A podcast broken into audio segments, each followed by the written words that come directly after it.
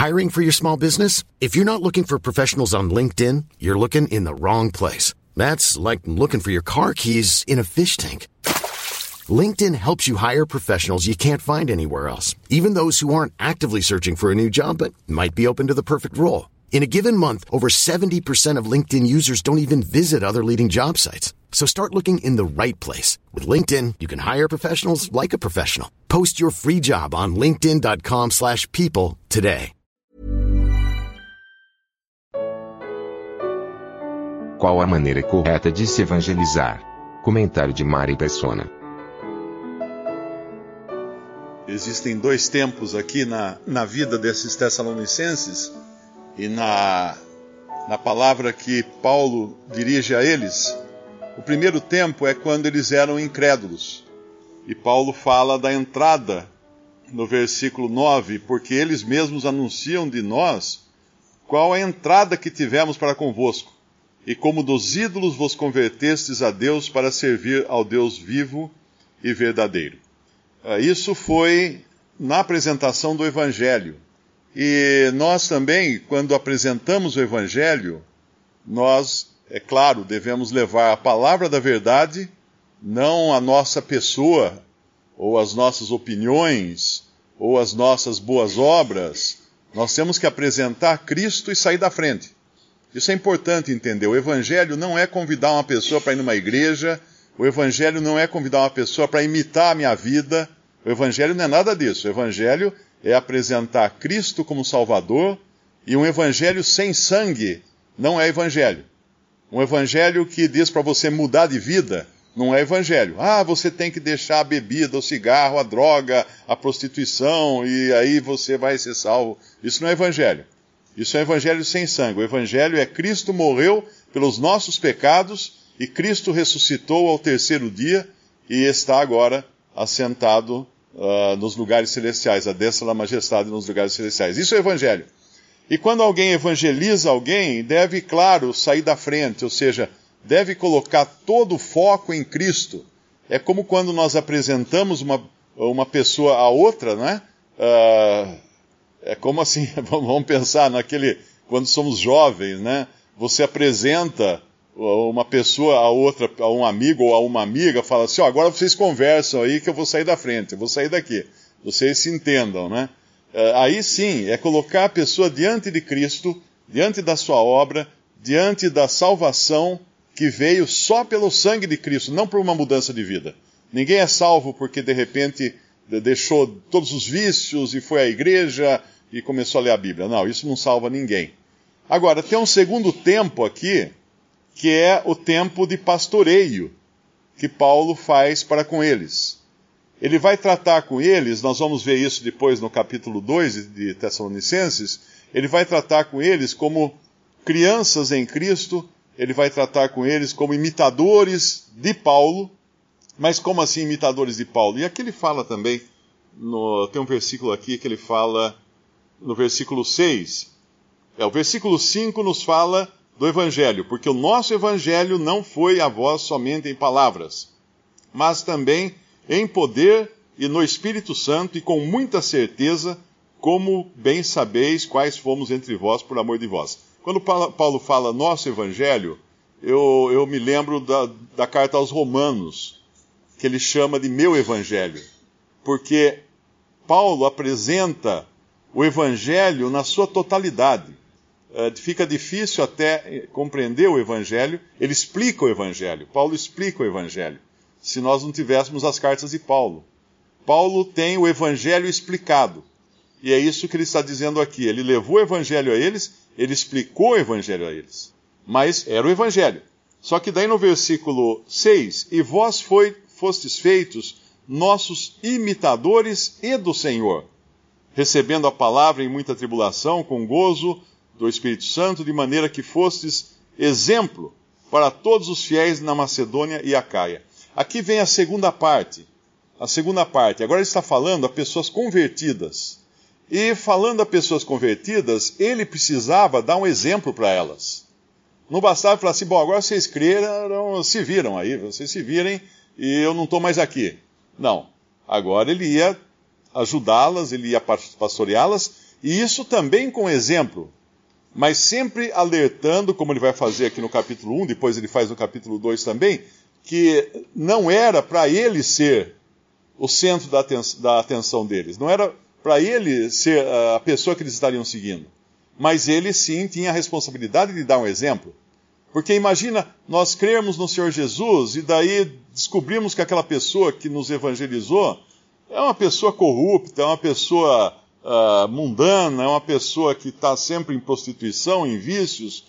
Qual, qual seria a ajuda que essa pessoa nos daria? Nenhuma. Pelo contrário, iria atrapalhar muito no, no nosso começo, nos primeiros passos da nossa fé. Uh, eu me lembro o meu filho pequeno, ele quando, ele quando, ele aprendeu a andar, por incrível que pareça, quando meu filho era pequeno, né, o Lucas, ele aprendeu a andar com um pintor que estava pintando a minha casa. E esse pintor era um homem muito grande, imenso. E ele, um dia eu saio lá fora e eu vejo o Lucas segurando no dedo dele, porque era um dedo do tamanho de uma mão, né? E dando uns primeiros passinhos dele, ele andando com o Lucas no corredor da casa, assim, do lado de fora da casa. O Lucas estava aprendendo a andar os primeiros passos com aquele homem. Agora, se aquele homem fosse tivesse um andar cambaleante, ele ia derrubar, ele ia derrubar meu filho, ele ia causar uma queda no meu filho. Então nós temos que ter sempre uma atenção muito grande que apesar de uma pessoa que creu no Evangelho está salva, e não só está salva, mas ela foi eleita de Deus antes da fundação do mundo, é o que fala o versículo 4 aqui de 1 Tessalonicenses 1, sabendo, amados irmãos, que a vossa eleição é de Deus, não é de Paulo, não é sua própria, é de Deus.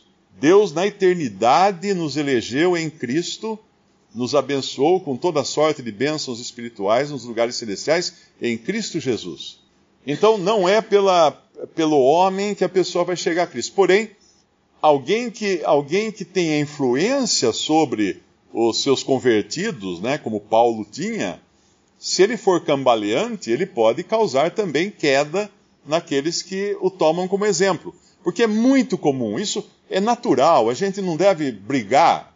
Né? Às vezes Uh, eu, eu, às vezes fico bravo até porque alguém escreve para mim falando que se converteu ouvindo o evangelho e aí fica exaltando até lá nas alturas. Tal. Eu explico, falo assim, olha, você tem que exaltar só a Cristo, uh, você tem que olhar só para Ele, tem que explicar isso porque a pessoa às vezes está imersa no mundo religioso onde a rasgação de seda é uma norma, onde homens com títulos honoríficos é a norma onde todo mundo faz festa para o pastor, onde todo mundo exalta os, os, pregadores, né, pela sua habilidade ou pela sua, uh, pelo jeito que, que apresenta a, o evangelho.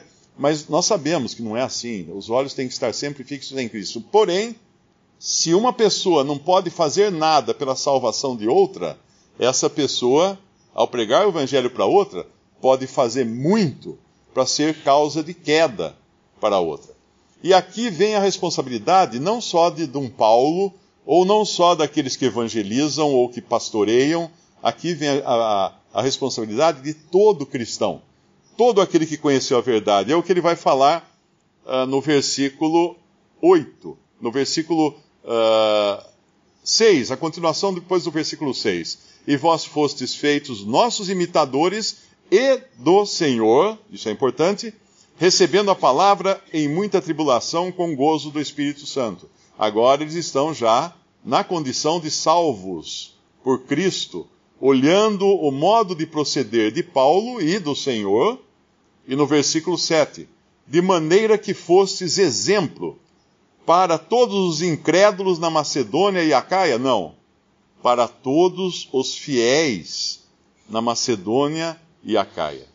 Então, duas coisas importantes aqui. Uma, quando as pessoas são resgatadas do pecado, da sua incredulidade, da sua infidelidade. E outra, quando as pessoas, agora, por obra de Deus e do Espírito Santo na vida delas, vai servir de exemplo para os fiéis. Para os fiéis. Isso é importante. Porque muitos daqueles que uma vez ouviram a palavra da nossa boca estão de olho também no nosso andar porque eles querem saber, pera, isso aí é, é, que consistência tem isso aí que ele falou, não é?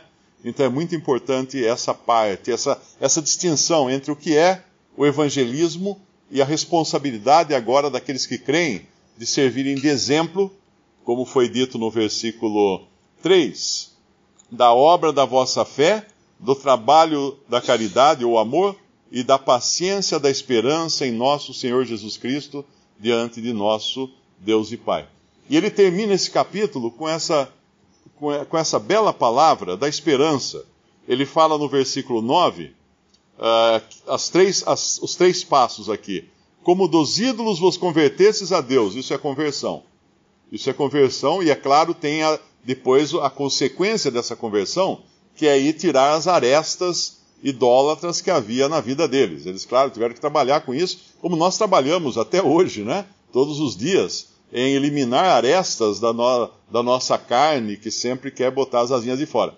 Então, como dos ídolos vos convertesses a Deus, e depois, para quê? Para que vos convertesses a Deus? Para servir ao Deus vivo e verdadeiro. E, o que mais? Só isso? Tendo uma esperança na terra? Só, ah, se eu servir a Deus, a minha vida vai ser boa, eu vou ser próspero, vou ter saúde. Não.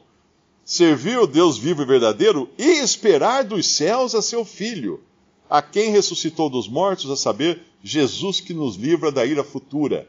Que ira futura é essa? Eu acredito que aqui ele possa estar falando. Uh, dá dá para aplicar duas coisas, né? Dá para aplicar a ira que vai cair sobre esse mundo durante a grande tribulação uh, dá para aplicar também o juízo eterno. Talvez algum irmão entenda melhor essa passagem e possa até uh, trazer mai maior clareza a ela. Mas de qualquer maneira, nós nos convertemos dos ídolos para servir ao Deus vivo e verdadeiro e esperar o seu Filho que ressuscitou dos mortos. Tem uma passagem lá no, no, numa carta, eu não sei se é Tito, eu acho que é Tito, uh, Tito, capítulo que ele fala das boas obras. Aqui, no capítulo 2, versículo 9. Exorta os servos a que se sujeitem a seu senhor em tudo agrada e não contradizendo. E aqui, ele, antes disso, ele falou dos jovens, ele falou das, das mulheres. Versículo 10: Não defraudando, antes mostrando toda boa lealdade, para que em tudo sejam ornamento da doutrina de Deus nosso Salvador. Sejam ornamento da doutrina de Deus nosso Salvador. O que é um ornamento? É algo que enfeita, é algo que enfeita, é algo que valoriza. Você pode comprar ouro bruto, ele tem o valor no mercado de ouro bruto. Mas quando você transforma esse ouro bruto numa joia, o valor muda. Ele não, não custa mais o peso. Você não pode querer na, na joalheria falar assim: ah, gostei dessa pulseira de olho, de ouro. Quanto é? Ah, custa tanto. Ah, não, mas o, o quilo do ouro está custando tanto, está muito caro essa pulseira. Não, mas aqui ela foi transformada num ornamento.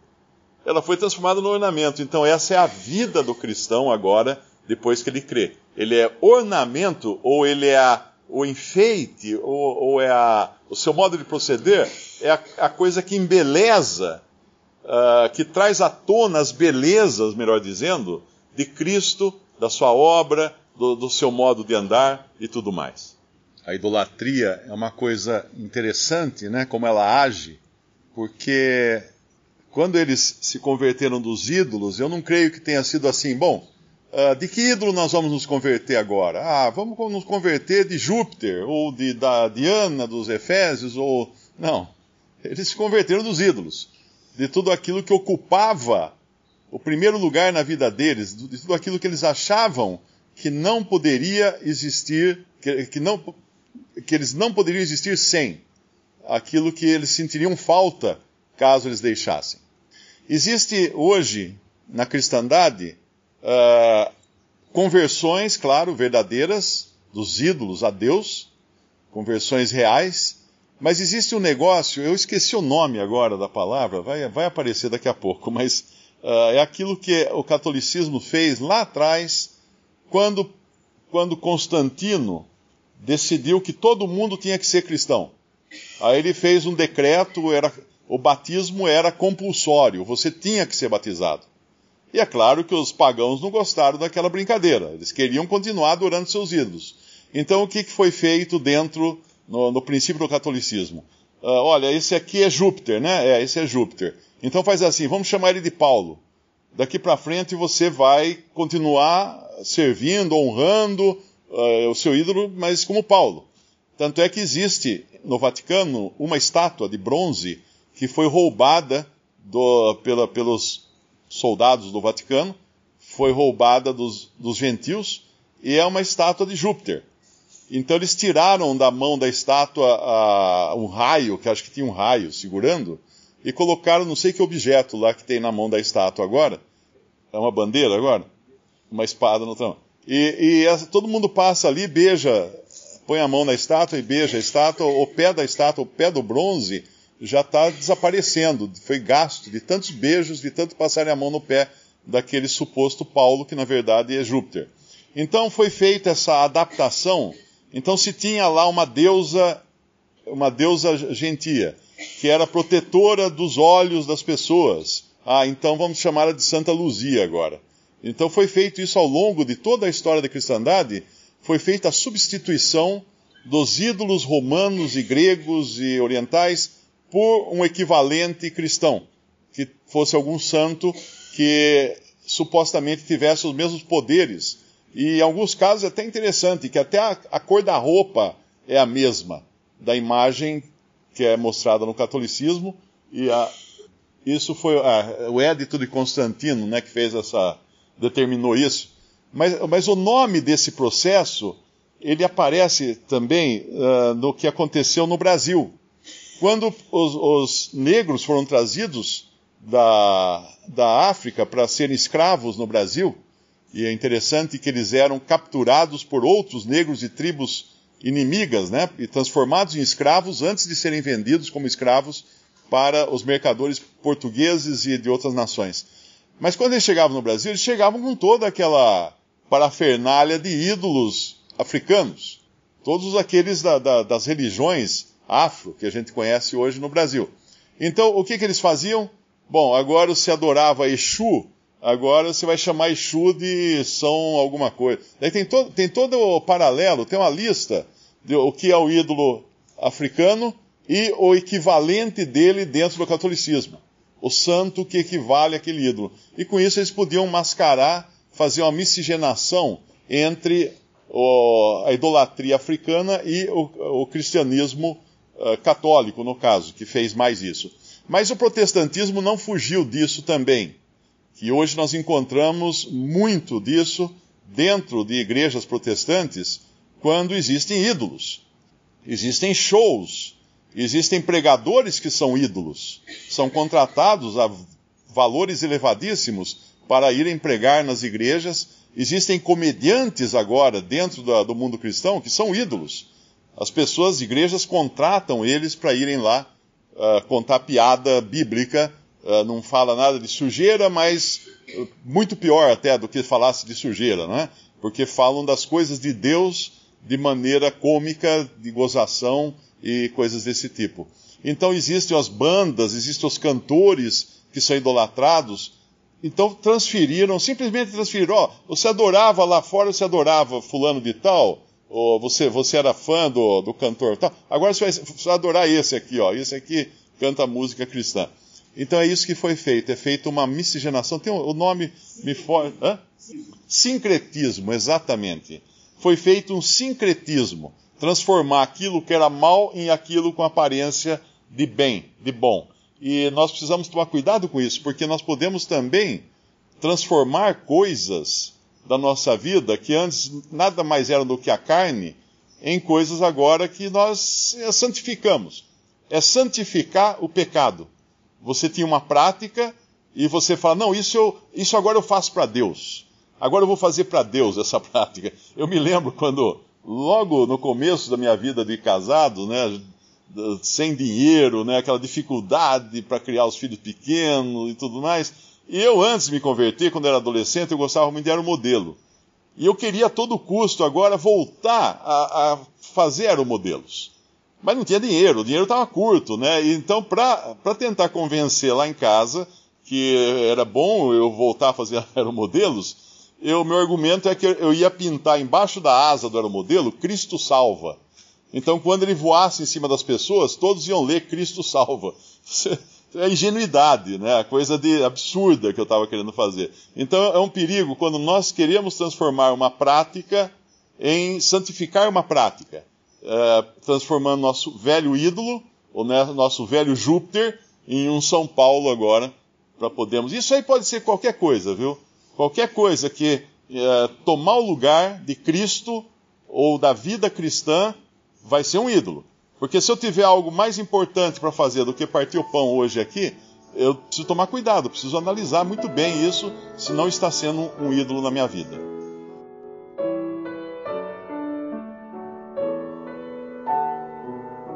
Visite respondi.com.br. Visite também 3minutos.net.